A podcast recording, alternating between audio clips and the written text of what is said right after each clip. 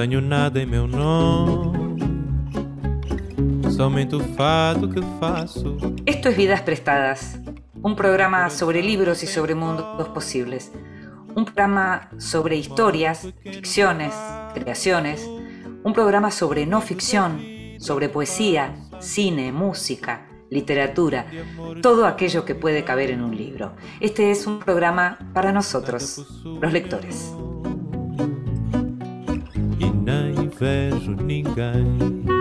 Y a nosotros, los que leemos, nos gusta leer a solas, nos gusta leer a solas o también acompañados y también nos gusta que nos lean en voz alta. Esta vez le pedimos a una de las grandes voces de la radio, a Fernando Bravo, que nos leyera.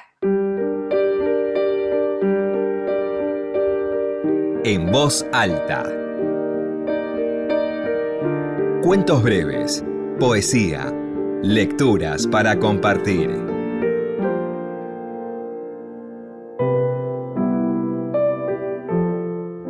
La verdad, dijo Grace, es que hacen falta tres para tener un hijo. El macho, la hembra y lo invisible, cuyos rastros se encuentran diseminados, ocultos en el paisaje, en las aguas donde las mujeres van a mojar su sexo, en los troncos de los árboles contra los que se frotan desnudas, o bien allá, en ese islote del que se distinguía la cresta desde la ventana del segundo piso, la isla de las acacias, donde las mujeres, no mucho tiempo atrás, iban a enterrar la placenta de los recién nacidos para luego plantar sobre ella una acacia.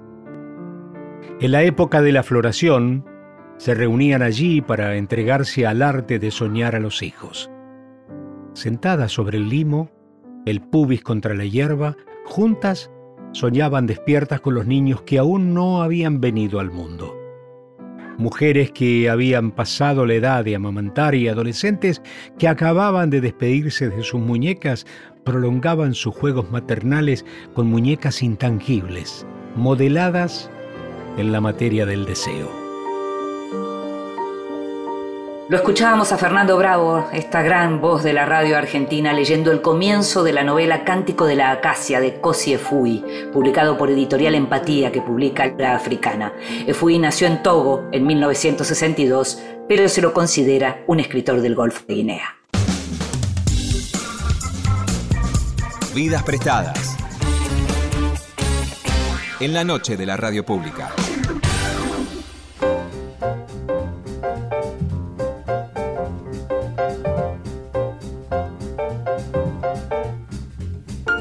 Paula Pérez Alonso es argentina. Estudió periodismo y letras, alguna vez vivió en Londres y es, desde hace muchos años, una de las más prestigiosas editoras argentinas de no ficción. Paula es también novelista. Sorprendió en 1995 con No sé si casarme o comprarme un perro, una novela que pese al humor y la ironía de su título escondía en su contenido mucha profundidad y temas durísimos, y que fue bestseller en Argentina y otros países durante bastante tiempo. Luego llegaron más libros, el pez en el agua, Frágil y El gran plan. Ahora Editorial Tusquets acaba de publicar Caidú, una novela breve en la cual Pérez Alonso vuelve a sorprender con un perro, pero ya no desde el título o desde el disparador inicial de una trama, sino desde el tema principal, que es la relación entre Aina y Caidú, el perro de Juan, el hombre con quien ella, que además es la narradora, entabla una relación amorosa que poco a poco se desplaza hacia el único no humano de los tres. Caidú es una novela breve y luminosa que a partir de esta idea inicial construye una reflexión sobre las jerarquías, el vínculo dominante del hombre con la naturaleza y fundamentalmente las diferentes formas del amor con las que convivimos. Te invito a que escuches la primera parte de la charla con Paula Pérez Alonso. Gracias Paula, Paula Pérez Alonso por estar ahí al otro lado. Siempre es un placer verte de cualquier manera y conversar con vos. Gracias. Qué lindo, Inde, qué lindo charlar con vos. Muchas gracias por esta invitación. Nos hemos visto a lo largo de todos los años que nos conocemos por diferentes maneras, siempre vinculadas a algo que tiene que ver con el mundo de los libros, la industria editorial, tus libros, algunos míos, y en este caso, una verdadera alegría, una verdadera alegría que hayas vuelto a la novela con Caidú, no solo porque volviste a la novela, sino porque volviste a esta novela. ¿Hay algo real detrás de Caidú? Sí, hay algo real detrás de Caidú. Caidú es un personaje real y a partir de, de Caidú real, eh, yo invento muchas cosas, digamos. Hay cosas de la novela que son reales eh, y que yo cuento, mm. y, muchas otras cosas no, pero Kaidu sí, es, es un gran personaje. Es, un, gran personaje que ameritaba un libro. Está bueno, pero vos cuando lo conociste, digamos, cuando supiste de su historia o cuando conociste a ese perro, eh, ¿pensaste eso mismo? ¿Este perro debería ser protagonista de una novela? No, no, no, no. Eh, eh disparó eh, tantas, tantas emociones, tantas cuestiones nuevas, que fue después de un tiempo que yo dije, esto yo tendría que escribirlo, porque mm. se abre una esfera eh, absolutamente nueva, una percepción nueva y em, eh, yo siento que em, nunca me había pasado algo así en la vida, a mí, a Paula, nunca me había pasado algo de este tipo. Y entonces yo ahí empecé a registrar muchas cosas em, porque creo que eh, logré, logré, construir un punto de vista de la extrañeza, ¿no? Eh, y mm. narrar desde ahí. Ahí me abandoné, ¿no? Eh, no me propuse nada, solo proyectar nada más que un efecto de verdad en, la escritura. porque, porque si yo me abandonaba, eso, eso iba sucediendo solo, ¿viste? Porque yo lo que sentí era que eh, este ser animal, que es Kaidú, eh, eh, mm, lograba a mí, digamos, esto al, escribirlo, no, esto no me pasó en la vida real, pero al escribirlo, yo devenía animal con él.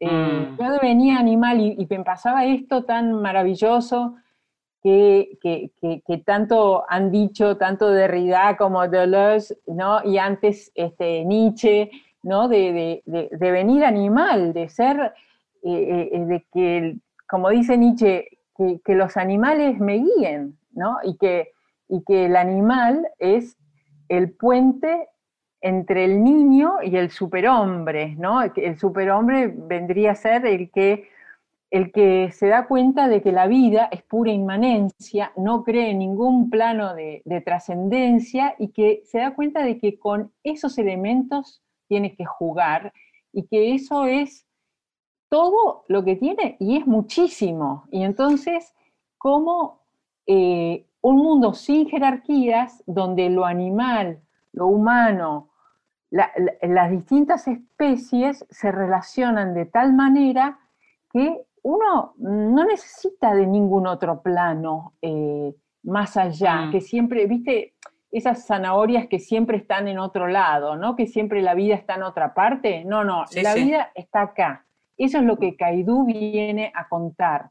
La vida es material, es amorosa y, esto es lo que uno puede llegar a, a devenir. Si uno se deja afectar, porque ahí volvemos al tema de si uno eh, se deja afectar por ese animal o por eso que pasa y si uno afecta a eso que pasa, ¿no? Y ese doble juego de afección que, también tiene que ver con la escritura, ¿no? Porque uno antes de escribir, uno escribe desde los afectos, ¿no? Sí. Eh, eh, Virginia Woolf decía mucho eso, este, que, no existe escribir desde la racionalidad, ¿no? Eh, y entonces, esto para mí es una clave de, cómo yo escribí esta novela. Ahora, nombras, nombras, justo, nombras justo a Virginia Woolf, que por otra parte ella escribió la biografía de un perro, la, biografía de Flush, que es la, historia del perro de Elizabeth Barrett, en donde lo, que ella hacía, digamos, bien distinto a tu novela, lo que hacía era como recrear la, recreaba la época victoriana a partir de, digamos, del punto de vista de ese perro. En tu novela, el punto de vista es de Aina, de esta mujer, y hay una, hay una frase eh, que, que, ella, la narradora, digamos, y protagonista, enuncia en un determinado momento, que para mí fue fuertísima, que dice, Kaidú llega a ese centro en mí que incluso yo ignoro, solamente mi madre me miraba así, con esa mirada fuerte y una clara autoridad sobre mí. Háblame de esa frase. no sé. sí, sí, sí. Esta cosa de de, los vínculos tan fuertes, ¿no? Cuando se dan tan fuertes, que la mirada del otro eh, tiene una autoridad sobre uno. Eh, no es una mirada que, te atraviesa y sigue de largo, ¿no? Eh, mm. y, yo, la mirada de Caidú, esa mirada increíble de Caidú, que yo quise también contar, me hizo acordar a la mirada de mi madre verdadera. Impresionante, ¿no? Impresionante. Este, Por eso esa frase este, tiene que ver con, la vida real eh, eh, de, de, una madre eh, que siempre hizo lo que quiso y, y que tenía un, un, ida y vuelta con, conmigo y con mis otros hermanos, no solo conmigo, de distinta manera con cada uno siempre, eh, eh, pero donde había algo que uno no podía rehuir. Nunca te podías hacer el boludo o la boluda con la vieja, ¿viste? Eso es así. Entonces, esa mirada te decía, mm, yo sé, yo sé, Claro, claro, claro, claro, Vos sabés que a, mí lo que me pasa en relación con los perros es que toda la vida mi hermana y yo tuvimos miedo a los perros, ahora te voy a hablar como si fueras mi analista, pero digo, teníamos miedo porque mi madre nos crió con miedo, ella le tenía miedo y ambas fuimos eh, perdiendo ese miedo de diferente manera. En mi caso lo perdí muy tarde y te diría que lo perdí básicamente con el perro que, que, tengo, que todavía tenemos, que se llama Wilson, que es un golden, mm. y que esto de empezar a pensar qué pasa por esa cabeza mm. cuando te mira, o cuando te acompaña, o cuando mm. percibe que estás mal, o cuando viene en tu defensa cuando hay alguna discusión familiar, esa idea de esa lealtad y esa fidelidad es algo para mí, para los que tienen perro desde siempre, posiblemente no es ninguna novedad, pero en mi caso es una novedad en mi vida y eso me gustó mucho recuperarlo en tu novela.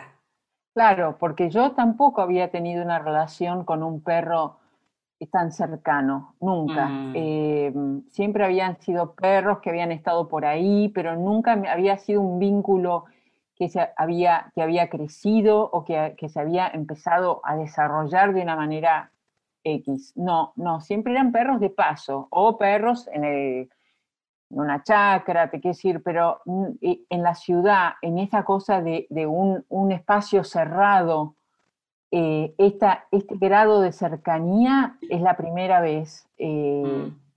eh, entonces, de pronto es eso que pasa, que eh, yo me encontraba al principio descifrando, interpretando con mis coordenadas de mi raciocinio, mi intuición, todo lo que ya sabemos, todos lo que, los elementos que uno puede poner en juego, pero, pero eh, me di cuenta que se escapaba, que esto se escapaba totalmente y que había eh, zonas a las que yo no llegaba. Yo no mm. llegaba y, eso era lo más interesante, que es lo que a mí me hace escribir la novela, porque de pronto encuentro esta cosa del mundo sin jerarquías, que, mm. que, si uno pudiera hacer prosperar esto, sería maravilloso porque sería un mundo mucho más vivible, más habitable, más amable.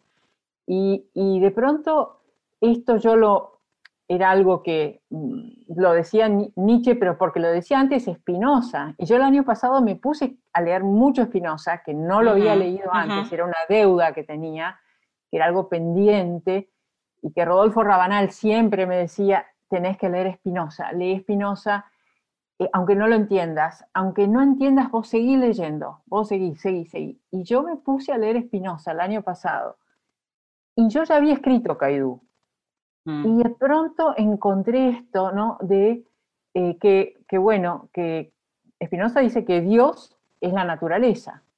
La, eh, la naturaleza es Dios. Para Spinoza, eso es Dios.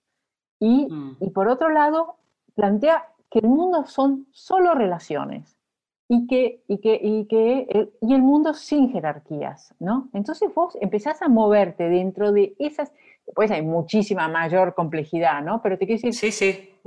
Que, estas mínimas claves ya te mueven todo tu, formato anterior, te recontra, de, obliga a desarticular todo lo que tenías aprendido. Y yo ya tenía escrito Kaidú, mm. y, y, yo dije, qué maravilla encontrar que en lo que yo escribí y en todo lo que yo aprendí escribiendo Kaidú, eh, eh, encuentro que Spinoza lo dijo hace siglos, en, viste, en 1600, y yo me vengo ahora a dar cuenta de que este es el mundo en el que quiero habitar. Esto, esto, que decís me despierta dos cosas. Una que es más obvia y que tiene que ver con que si durante mucho tiempo te preguntaban a partir del título de tu primera novela si te habías casado o te habías comprado un perro, ahora podemos decir que te casaste con el perro. Sí, completamente. totalmente. Podemos decir que, ni una cosa, ¿no? Ni la otra. Pero yendo un poquito más en profundidad, uno también podría decir que no sé si casarme o comprarme un perro, con ese título que por momentos parecía frívolo, pese a que la novela no tenía nada de frívola. En esa novela vos adelantabas montones de cosas que tenían que ver con la ola feminista, y en Caidú tal vez estás también viendo un pasito más adelante lo que tiene que ver con la relación de los, de, los hombres y mujeres, eh, eh, de las personas con la naturaleza. Em, es así, ¿no? Sí, que puede también ser una relación erótica. No mm. estoy hablando de, ni de perversiones, no, no, me, no me voy a, a, lo, a, lo, a, lo provocador excesivo. Quiero decir, hay, una relación amorosa y hay una relación sensual y hay una relación de erotismo, estoy segura, con, con plantas, con, distintas especies. Este, eh, eh, yo me vengo a enterar después de escribir Caidú que de pronto hay una escritora francesa que se llama Vinciane Desprez que escribió autobiografía de un pulpo, por ejemplo. Mira. Eh, y yo no tenía la menor idea de todo esto, pero pero creo que, sí, que Caidú tiene algo disruptivo como no sé si casarme o comprarme un perro, da la casualidad que los dos mm, tienen un perro ahí en, el, en, la, trama. Mm. Eh, de, muy distinta manera, ¿no? Sí, porque en uno es disparador, mientras en el otro es el protagonista, digamos. Exacto, exacto. Mm. Esto es carne y hueso, Caidú. Eh, pero pero yo creo que tiene esto disruptivo que a mí me gusta porque, porque me parece que te saca esta cosa del lugar común, ¿no? De, pensar a, los animales este, como eso que te tranquiliza, que te acompaña y te tranquiliza y entonces, por eso odio la palabra mascota, porque la mm. palabra mascota para mí los cosifica, son como objetos. El objeto que, late. Hmm. El late, que lo único que los define es el comportamiento, que el comportamiento también los cosifica porque, ay, mira qué simpático, qué lindo, qué mimoso. O, no, es, es algo mucho más inquietante esa presencia, eh, hmm. que está muy por fuera del sentido común. Yo pienso hmm. que, que, es, si, nada, si uno... Eh, eh, puede dejar que ese, ese ser animal se exprese en, su temperamento, sus posibilidades, además, mm. es algo mucho más sorprendente, inquietante y al mismo tiempo te abre, te abre puertas a, cosas nuevas, pero te digo, este, es, antes y después de Caidú, ¿viste? decir, mm. algo que yo en mi vida me imaginé que me podía pasar. Eh, te invito, Paula, a que escuchemos un poquito de música y enseguida seguimos hablando de Caidú, de lo que tiene que ver con todo lo que dispara esta novela. Y no quiero dejar de hablar de tu trabajo como editora. Seguimos enseguida. Dale.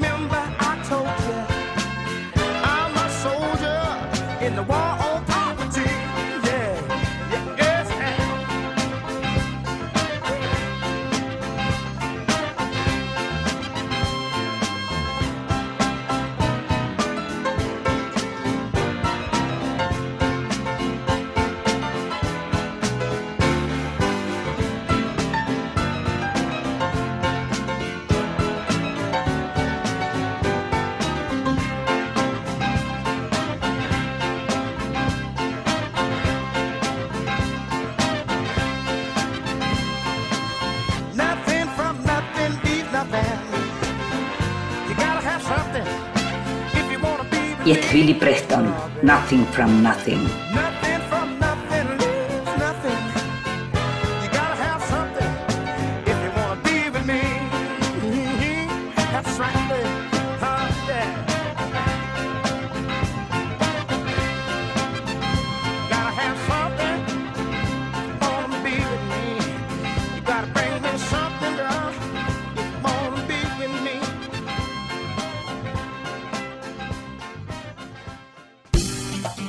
Estás escuchando Vidas Prestadas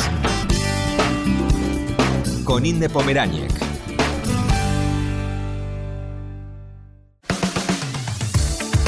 Continuamos en Vidas Prestadas.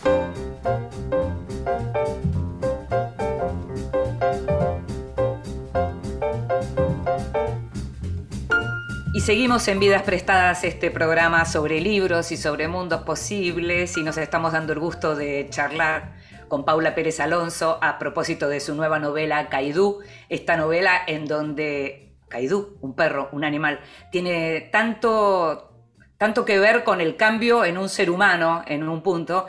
Y hay algo que aparece, Paula, en la novela con la idea de la libertad, y hay una frase que me gusta mucho, que está en la página 59, que dice, es difícil soportar la libertad de los demás. ¿Qué pensaste alrededor del tema de la libertad construyendo Caidú? Claro, eh, es que la libertad es, es, algo, es algo clave, ¿no? Es decir, es algo clave y es una pregunta constante y, creo que, que este, esta novela dispara muchas preguntas eh, y, no da muchas respuestas eh, y que me parece que de eso se trata, ¿no? que, se trata en, la literatura, eh, escribir te, genera muchísimas preguntas, como vos lo sabés, Inde, y, es como un motor permanente, ¿no? Que, y, y la pregunta de, la libertad, porque el tema de tener un perro en la casa de uno, en la casa del novio de uno, eh, Mm. pero en una casa donde no pueden correr a su aire, donde no pueden eh, lidiar con otros perros cuando se, se les canta y entenderse entre ellos y arreglarse entre ellos, sino que eh, dependen de, de- de la persona con la que viven para que los saque, para que les dé comer, para que todo, ¿no? Entonces, eh, era algo del espíritu de Caidú que yo quería eh, conservar o mantener en la novela porque él es un perro callejero, es un perro que Mm. es recogido a los dos años, es decir, que él tuvo dos años de experiencia de la Claro. calle y él había sobrevivido porque muchos perros, bueno, son atropellados, sabemos que la calle no es un buen destino para los perros, pero, pero eh, cuando él es adoptado por Juan, que lo rescata de la Sociedad Protectora de Animales, hay un momento dado en que él se escapa y que eh, se va, y, y un, un ciruja, un señor que vive en la plaza, lo llama a Juan porque tiene una plaquita caído en el collar que con el Sí. teléfono de Juan. Entonces le dice, acá está tu perro. Y Juan dice, no, no puede ser, mi perro está acá. Y no se da cuenta que Caidú se deslizó por las escaleras y encontró la calle y se fue. Pero no se fue tan lejos, se quedó en la plaza más cercana. Y Juan va a buscarlo y Caidú deja que le ponga el collar de vuelta. Mm, Y ahí mm. genera montones de preguntas, porque Juan queda muy atribulado de si verdaderamente él quería volver a la casa o si no quería agarrar la calle y ya recuperar su libertad. Mm. Y, y si él eh, en realidad está siendo feliz en, en esa casa o en realidad añora ese otro mundo más peligroso, esa vida peligrosa, pero, pero más que tiene que ver con su temperamento, ¿no? Porque él también le puso Kaidú, que es el nombre del último Khan mongol rebelde, por estos rasgos de Kaidú, por esta rebeldía que él nunca pierde, a pesar de que se deja cuidar, mimar y este, amar, ¿no? Se deja, se deja querer y, él quiere al mismo tiempo, pero queda esa duda de si él finalmente no es como que bueno, que es aquiescente, ¿viste? Dice, bueno, me voy a quedar para no amargarlo a este, ¿viste? Como Le voy, eh, le voy a dar el gusto. gusto, ¿viste? Y se queda en esa vida mullida, burguesa, ¿viste? Eh, eh, de- de- del calorcito y de, y de lo previsible, pero ese orden, todas esas regulaciones, todo eso que, que, nada, que vos decís, eh, uno, entonces, cuando Me parece que, que lo, lo que estás diciendo es interesante porque casi que uno se pondría a pensar que el deseo de Kaidú no está ahí, digamos. Exacto, exacto. Vos lo decís muy bien, lo captaste muy bien. Mm, Él hace una concesión. Él, Eso. yo creo que hace una concesión.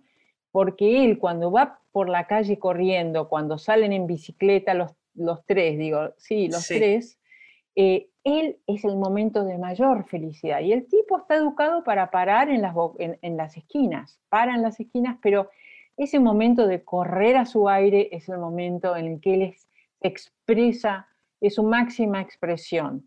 Me gustaría leer u- u- este fragmentito que describe bastante bien lo que vos decís. Dice, Sí. Caidú vive en el presente, no vislumbra horizontes de existencia, no conoce la especulación, sí el interés. Disfruta de lo inútil, lo improductivo y lo gustoso. Se pasa parte del día holgazaneando. Él me recuerda lo transitorio y provisorio de cada uno de nuestros acuerdos o de nuestro supuesto orden. Impulsos vanos, idiotas, angustiados, que buscan controlar las pulsiones más vitales y creativas, las operaciones, la cosmética, torcer como sea el rumbo de una fuerza disruptiva o una condición inexorable. Tal cual. Ese Sí. es Caidú, ¿no? Sí, sí, es Caidú, es así, es así, es, es eso. Entonces, es ese juego de, de que uno dice, eh, ¿cómo podemos ser un poco más libres? ¿Cómo, cómo podemos eh, eh, ser un poco menos estructurados? ¿no? ¿Cómo Mm. podemos salir de estos corsés en los que la cultura nos ha nos ha domado, ¿viste? Nos hemos dejado domar, ¿no? Por la cultura y entonces, ¿qué de todo lo que hemos adoptado de la cultura? Porque todo es cultura. Eh, eh, ¿Qué de todo eso nos, nos, nos oprime? ¿Qué de todo eso nos hace un poco esclavos? Sí, ¿Qué, podemos modificar? Porque estamos en plena era, digamos, de, de, modificaciones sustanciales que posiblemente mm. cuando vos y yo éramos chicas ni imaginábamos. Hay, un, hay un sentido, digamos, de cambio importante. En algunos casos si se quiere en términos más políticos, eh, te diría que al contrario es el momento del fin de los sueños, pero en términos sociales me da la impresión de que sí hay cambios muy sustantivos, ¿no? Yo creo que sí, yo creo que el mundo en el que nosotros crecimos era un mundo muy ordenado y, bueno, y nos damos cuenta de que el mundo en el que vivimos hoy, eh, digamos, vivíamos en un mundo nosotros en el que alguien laburaba mucho, tenía un, tenía un trabajo, se podía comprar su casa, eh, eh, su hijo seguramente lo iba a superar, digamos, había una cosa de causa-efecto, líneas bastante, bastante previsibles mm, en, países más previsibles, ¿no? Por supuesto, siempre teniendo en cuenta eso, pero nosotros vivimos en un mundo que es un caos y el mundo, eh, eh, en ese caos tenemos que poder vivir y ese caos habría que poder replantearlo, ¿viste? es interesante lo que decís porque... te lleva puesto, si no te lleva Una cosa, algo que pensaba en relación a... La novela tiene un par de decisiones narrativas, bueno, una primera persona, que es esta narradora que ve su mm. vida, digamos, alterada eh, y, cambiada para siempre a partir de Kaidu, pero hay también... Y, y quería preguntarte si es una decisión o salió así si uno lo ve, está todo tan centrado en lo que son las relaciones humanas o las relaciones con el animal en este caso, es como que toda esta esto de lo que estamos hablando en relación a, lo alterado que está siempre, por ejemplo, en el caso de la Argentina, las cuestiones más sociales, las cuestiones económicas, todo eso no aparece, es como está en un segundo plano. Hubo una decisión de correr eso y de que eso no, digamos, no, no, no, no perturbara el, centro de la historia que era la relación con, el perro? Sí, yo siento que podría haber escrito una novela muchísimo más larga. Podría haber hecho, podría haberla abierto en montones de lugares y podría haber incluido todo esto, porque cuando hablo del tipo que está en la, en la, en la plaza, algo estoy diciendo de, la, y, de los, y de los y de los cirujitas que van pasando de plaza en plaza y de los que están ahí a la noche, los quemados, hay un deterioro social, ¿no? hay un grande deterioro social. Eh, pero yo podría haberlo hecho mucho más largo, pero a mí me di cuenta al, em, empezar a escribirlo y al, o al avanzar un poco que, que yo quería hacer algo muy compacto y, muy eh, condensado. Y, y, que se pudiera leer de una sentada, ¿viste? O dos sentadas. Sí. Eh, eh, y que, porque me parecía que tenía una intensidad que no, que no era una novela para ir leyéndola de a pedazos, ¿viste? Que, que bueno, que uno, muchas novelas uno las va leyendo este, de, de como de eh, cuando puede, ¿no? Este, y se van fragmentando. Y, va bien, en muchas novelas eso va bien, retomás, seguís el hilo, perfecto. Pero en esta, a mí me parece que la, justamente este, había algo de, ese formato novela corta que, yo, que yo cuando avancé en la escritura me di cuenta que, quería conservar, que lo quería mantener, que quería que fuera Casi hablas ahí, casi hablas ahí ya como también como la editora que sos. ¿Cómo convive la editora?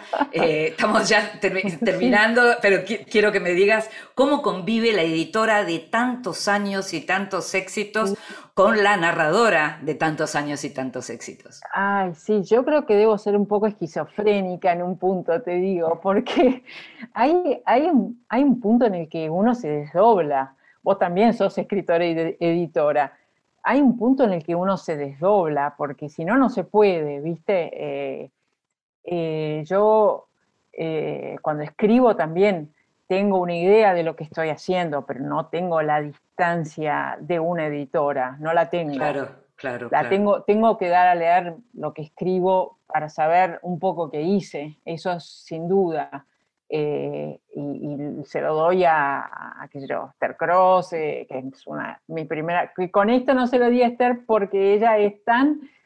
A, Terrera, Terrera, que, claro. Que no, que no se lo podía dar porque ya tenía una simpatía de entrada que no me, claro. no me servía, se lo, tuve, se lo di a alguien que no le gustan los perros y que les tiene miedo y que tampoco es sentimental y es muy poco emocional, es alguien puede ser muy crudo y bastante como Liliana Viola, ¿no? Entonces, eh, claro, pero siempre... Lili Viola. Mm. Sí, Lili Viola. Eh, este, y cuando... Y, y, y, yo le digo, Lili, esto puede quedar como un texto privado, eh, pero decime qué te parece. Y no tengo ningún problema. Me dice, pero que estás loca, me dice, esto es hermoso. A las cuatro horas me escribe, esto es hermosísimo. No, no, no, no, pero por favor, no pude parar, no, lo leí de un saque y encima yo que soy una piedra, me dice, no sabes cómo me, conmovió. Así que, bueno, eso fue muy emocionante, pero, pero yo necesito dar a leer lo que escribo y, y al mismo tiempo, eh, cuando edito, eh, también, este, eh, digamos, no soy yo, es, es, una Paula que puede desdoblarse y tratar de, de, de leer lo que ese, ese escritor o ese periodista o esa escritora o periodista fue, quiere hacer. Y, y uno se se tiene que, que, poner en la piel del otro, no queda otra, porque si no uno siempre está forzando ¿no? a una estética, y no, y cada libro tiene que tener sus propios ripios, su propia, su propia impronta, ¿no? Eh, entonces eso es el trabajo del camaleón, mm. no, no, no queda otra que ser un camaleón. Paula, no puedo no preguntarte porque además se dio la coincidencia de que salieran juntos tu libro con el último libro de Juan Forn, yo recordaré mm. por ustedes. Sí, terrible. ¿Qué Una, significa estoy, eso para estoy vos? Estoy muy conmocionada, la verdad que, que, que me cuesta mucho, eh, me lo preguntás y, y, y, y, se me quiebra la voz porque eh, Juan no iba a publicar este libro tan pronto. Mm. Eh, habíamos hablado mucho de ese libro suyo y, de Caidú, a él le gustó muchísimo, él, él, fue uno de los que me dijo, defender el título, defender el título, porque es, es buenísimo, tiene sonoridad, eh, es lindo, significa algo lindo, no, no, no te dejes eh, convencer de que hay que hacer algo, poner alguna señal más, alguna pista más de qué va el libro. Y, y, estábamos muy cerca, muy cerca en todo este tiempo, eh, porque bueno, en una amistad de tantos años uno tiene momentos de más cercanía y de, y de no tanta. Y que los dos libros hayan salido juntos a mí me, me, me, fue una conmoción tremenda, porque que Juan no esté para la salida de su libro eh, me resulta irreal todavía, irreal, irreal total, porque yo sé con cuánta ilusión, expectativa él eh, eh, editó este libro que no es una selección de las mejores, es otra cosa, es como sí, sí. Un artefacto que casi se puede leer como un todo, como una novela, es algo muy, muy interesante. Eh, eh, y, y, él, eh, viste, el día que terminó de corregir las galeras me llamó y me dijo, me mandó un audio, ¿no? Y me dice, atendeme, atendeme. Terminé de corregir las galeras, entregué las galeras y me trepo por las paredes. Dale, dale, hablemos, hablemos, tanto para hablar. Y yo, bueno, después lo llamé y charlamos y, y todo eso que, que, compartimos siempre tan de cerca con Juan eh, y que tuvimos una relación tan linda, nunca de competencia, trabajar con Juan fue la, de las cosas, una de las cosas más lindas que me pasó en la vida. Es decir, eh, Juan era un tipo que en esa época, en los años 90, me trataba de una igual igual y yo era una pichi como, como editora, aprendí con él y él, mm. lo que yo decía para él era como, como si lo hubiera leído él, ¿viste? Era una cosa de mm. locos. Y, confianza. Y, confianza, me decía, me voy de viaje, usa mi oficina, mudate a mi oficina, usás todo, es todo tuyo, abrís los cajones, lo que vos quieras, y te pones en el lugar del que decide todo, me decía y, y, no controlaba nada. ¿Sabes lo que es eso? Trabajar con un tipo mm. así. Fue, yo con el tiempo lo valoré, pero mm. tanto, tanto, tanto, mm. porque de verdad es poco común. Eh, eh, eh, y fue un, fueron años muy felices. Y, y, que su libro esté en la calle y que él no esté es, es inconcebible.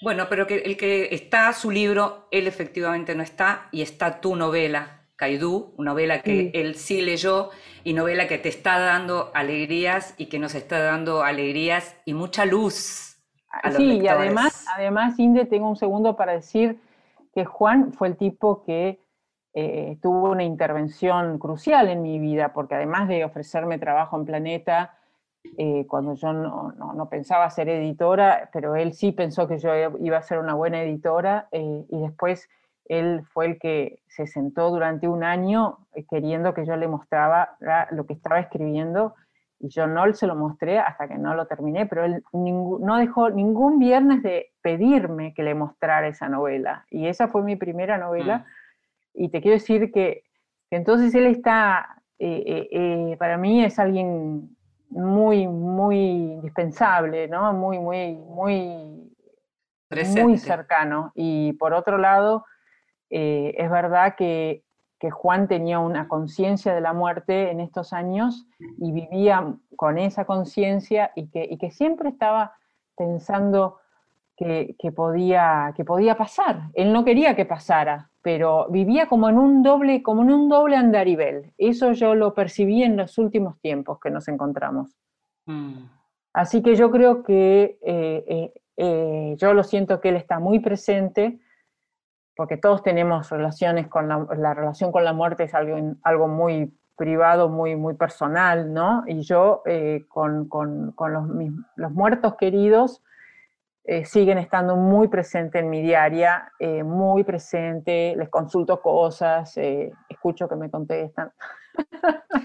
Estás claro, estás teniendo, no es solo la relación con, digamos, no es solo la relación con las, otros, las otras especies de la naturaleza, sino también con aquellos que fueron humanos como vos y que ya no están. Ahí, empiezo a, seguirte, sí, sí. Están en otro plano, están no están acá materialmente, pero están. Pero siguen, siguen estando. Siguen, siguen, porque son muy luminosos y son, y son personas que, que, siguen, eh, que siguen eh, conectados de alguna manera, mm, ¿viste? Mm, eh, digamos, mm. no, no me quiero poner esotérica, no, no, no, para nada. no, no pasa, no pasa por ahí, no pasa por ahí. No pasa por ahí, pasa por, por, porque uno los trae, uno, uno los hace presentes. Uno no quiere que se vayan. No, uno no quiere que se vayan, exactamente.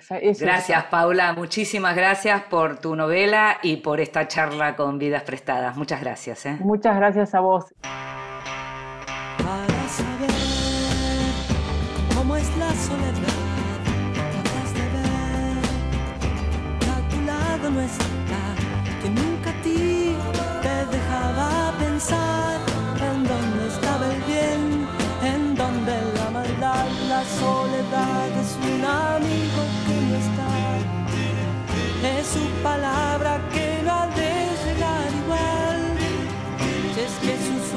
Son luces en torno a ti. Tú te das cuenta que él ya nunca de morir nunca de morir al observar cómo muere la flor. Tú verás que también muere la paz. Es que esa paz revivirá en su voz. La flor te lavará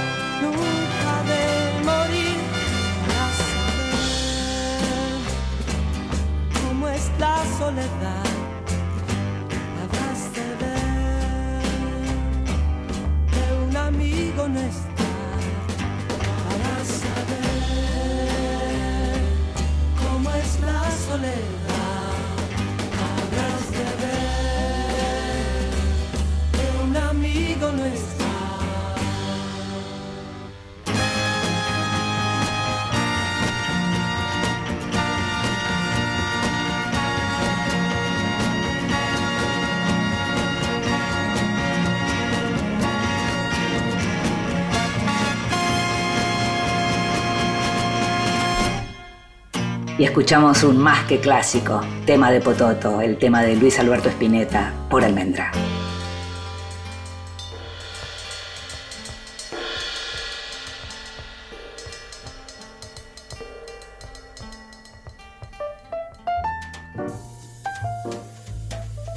Te regalo un libro. Recomendaciones y sugerencias para tomar nota. Soy Ana Correa, comunicadora y autora de dos libros, Somos Belén y Ciudades, Turismo y Cultura. Quiero hablarles, recomendarles mucho María Domecq de Juan Forn. Esta novela se desencadena a partir de dos hechos fortuitos y ciertos en la vida de Juan. Uno es sobre la noche de un viernes en la redacción de un diario, cuando al narrador se le cae lo que iba a ser la nota de tapa del suplemento Radar que dirigía a último momento, lo que hace que escriba de apuro una nota sobre la ópera Madame Butterfly que estaban por dar en el Teatro Colón, y la relaciona con un mito familiar suyo que decía que el teniente Pinkerton de Madame Butterfly, que había tenido un hijo con una japonesa durante la guerra entre Rusia y Japón, en realidad era su bisabuelo. El otro hecho fue que Juan no llegó a ver esa nota publicada porque tuvo un problema de salud que casi le cuesta la vida y es lo que le pasó a Juan con una pancreatitis. El resto del libro es una mezcla de ficción con indagaciones sobre su pasado y también una historia de amor con una mujer que se llama María Domecq, que aparece como una prima suya y con quien encaran una investigación para saber si realmente existe el hijo del almirante y dónde está. Y en María Domecq el narrador no solo sobrevive a una enfermedad que casi lo mata, sino que sobrevive a las tragedias que lideraron los miembros de su familia. Lo conmovedor de María Domecq es la elección explícita que hace el narrador, en el que podemos encontrar claramente a Juan en separar las malezas de la hierba en su historia y elegir dónde va a acomodar cada cosa y qué importancia va a tener de ahí en más el amor por las cosas que le importan que tuvo que ver con la vida que eligió vivir después de escribir esa novela y después de esa pancreatitis que tuvo Juan. Yo una vez le pregunté qué era lo que más le había gustado lo que había escrito y él me dijo sin duda mi novela María Domecq. Así que me parece un extraordinario homenaje a él y una manera de abordarlo de una forma diferente eh, ahora que ya no lo tenemos. Y la escuchábamos a Ana Correa, esta abogada, activista por los derechos de la mujer, conductora también de un programa de radio sobre libros, autora de Somos Belén, un libro recientemente traducido al polaco, hablando de la novela de Juan Forn, María Domecq. Libros que sí. Títulos nuevos y no tan nuevos que son imperdibles. Me gusta muchísimo el género biográfico. Me gustan las biografías, me gusta leerlas, me gusta escribirlas, me gusta investigar sobre cómo se escribe una vida. No por nada este programa se llama Vidas Prestadas. Me gustan las vidas de los otros para leerlas, para contarlas. Y en este caso te quiero recomendar un libro breve, precioso, publicado por Anagrama del gran escritor español Andrés Barba, que se llama Vida de Guastavino y Guastavino y que cuenta la historia de Rafael Guastavino, el arquitecto, el pícaro, en este caso nos enteramos un montón de cosas que tiene que ver con, este hombre que fue realmente un pícaro y que en 1881 se fue de España, donde nació y donde vivía, fue a Nueva York y en donde acuñó además un, invento que en realidad había sido inventado muchísimo tiempo antes, eh, con el cual se hizo muy famoso en Estados Unidos, sí, y en Nueva York particularmente porque le dio la impronta de ese invento que tenía que ver con, una creación de eh, abovedada, digamos, a lo que es hoy, lo que conocemos hoy como Nueva York. Em, Guastavino se había ido luego de una estafa eh, había viajado con uno de sus hijos que se llamaba igual que él, también Rafael Guastavino. Y, eh, por ejemplo, si, ves fotos de la Grand Central Station o, la Catedral de, San Juan eh, el Divino, de San Juan el Divino, vas a ver lo que era la obra de Guastavino que se hizo realmente muy famoso en Estados Unidos, pero que por este libro de Andrés Barma nos enteramos de lo que tenía que ver con su relación con las mujeres, con los engaños, con los múltiples engaños y sobre todo esta cuestión que te digo de el pícaro, el mentiroso, un gran creador, un gran artista, pero que detrás tenía también toda esta cuestión de la mentira. Pero además es un libro que va reflexionando sobre el género biográfico a medida que lo va escribiendo, porque Barba lo que va haciendo es, a través de sus propias lecturas, creando a este personaje Rafael Bastavino, suponiendo cosas firiendo cosas, probando otras, documentando otras. Vida de Guastavino y Guastavino, publicado por Anagrama, es un libro realmente precioso. Un libro que es divino y que es como objeto una belleza. Es prueba de vestuario de Victoria Lescano, diseñadores y vestuaristas en el cine argentino, toda una historia de lo que tiene que ver con la ropa, con el vestuario en el cine argentino, publicado por Ampersand en la colección Estudios de Moda, un libro que tiene además unas ilustraciones maravillosas que tienen que ver tanto con la ropa de las divas del teléfono blanco como la ropa sencilla de pronto de Rosario Blefari eh, en Silvia Prieto de Martín Rechman. Victoria Lescano a lo largo de los años, ella viene trabajando hace mucho tiempo en todo lo que tiene que ver con moda eh, y ella dice además que empezó con la moda a partir del cine, estuvo investigando muchísimo y escribió este prueba de vestuario que además de ser un libro muy interesante en términos históricos, puede llegar a ser un regalo fabuloso.